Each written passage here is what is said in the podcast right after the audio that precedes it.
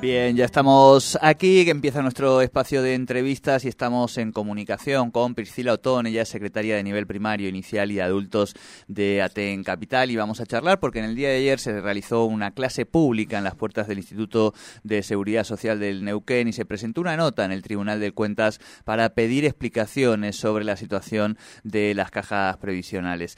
Priscila Otón, muy buenos días, te saludan Sol y Jordi, bienvenida a Tercer Puente. Hola, muy buenos días Jordi, buenos días Sole y muy buenos días para la audiencia. Muchas gracias. Gracias a vos por, por atendernos. Bueno, y ahí decíamos, en el día de ayer realizaron esta actividad, una clase pública ahí en la puerta del instituto eh, y presentaron esta nota en el Tribunal de Cuentas. Contanos un poquito de qué se trata. Sí, mira, bueno, aprovechando justamente el Día Nacional de los Jubilados y Jubiladas, convocamos a un retiro desde Aten Capital en el día de ayer para poder realizar esta clase pública en las escalinatas del de, eh, Instituto de Seguridad Social en defensa de nuestras condiciones previsionales y en defensa también de todas las prestaciones de salud este, que se ven cada vez más afectadas eh, por la supuesta situación de déficit del instituto.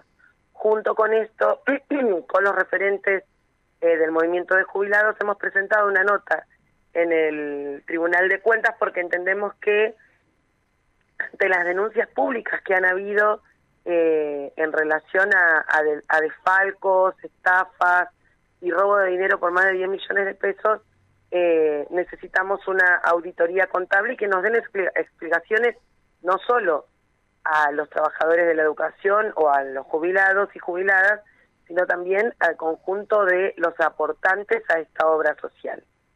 Eh, nos parece que no, o sea, estamos convencidos desde Aten Capital fundamentalmente, que eh, bajo ningún punto de vista nuestra obra social y nuestro instituto puede estar dando pérdidas o puede tener algún déficit cuando los trabajadores y trabajadoras activas seguimos siendo más que los pasivos y este, aportamos de manera automática a partir de nuestro primer día de trabajo. Entonces no se entiende cómo puede ser eh, que desde el gobierno planteen un déficit salvo teniendo en cuenta que eh, en última instancia el gobierno de la provincia siempre termina echando mano a nuestra caja.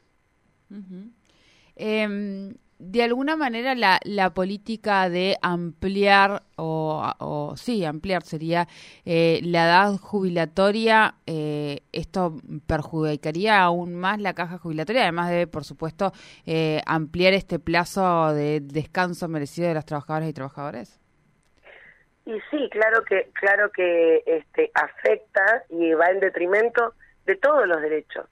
Este, primero porque no se liberan los cargos para que haya eh, los lugares, no los cargos, perdón, los lugares para que sigan ingresando activos jóvenes como corresponde, eh, sino además porque va en contra de, de, de nuestro derecho adquirido con lucha y con pelea en la calle eh, de la edad jubilatoria, por ejemplo, en el caso de los docentes, que es el, caso que a mí me toca en particular.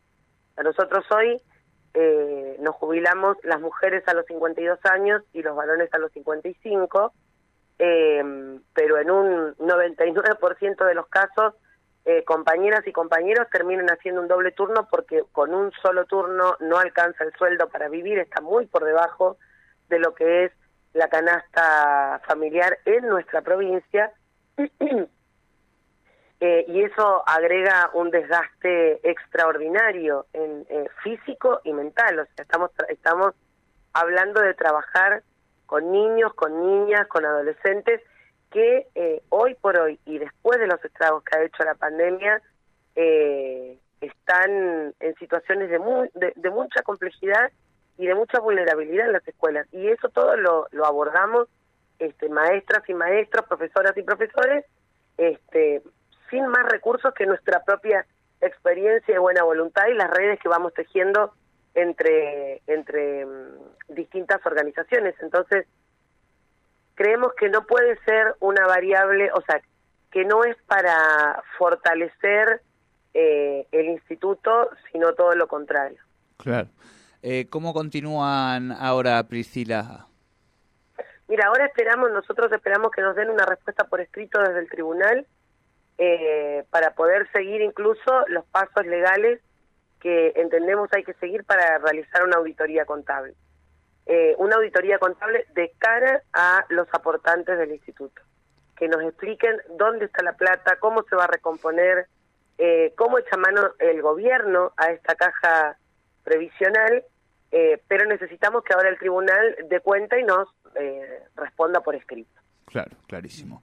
Bueno, Priscila, te agradecemos mucho este contacto con Tercer Puente. Eh, te felicitamos también porque sabemos que has publicado un libro este hace poquitos días que lo presentaste, así que felicitaciones y estaremos atentos a este tema. Muchas gracias por el contacto con Tercer Puente. Bueno, muchas gracias a ustedes y a disposición como siempre. Muchísimas gracias. Hablábamos con Priscila Otón, secretaria de nivel primario inicial y adultos de Aten Capital, porque en el día de ayer, Día de los Jubilados, eh, mm, realizaron una clase pública a puertas del instituto y presentaron una nota en el Tribunal de Cuentas.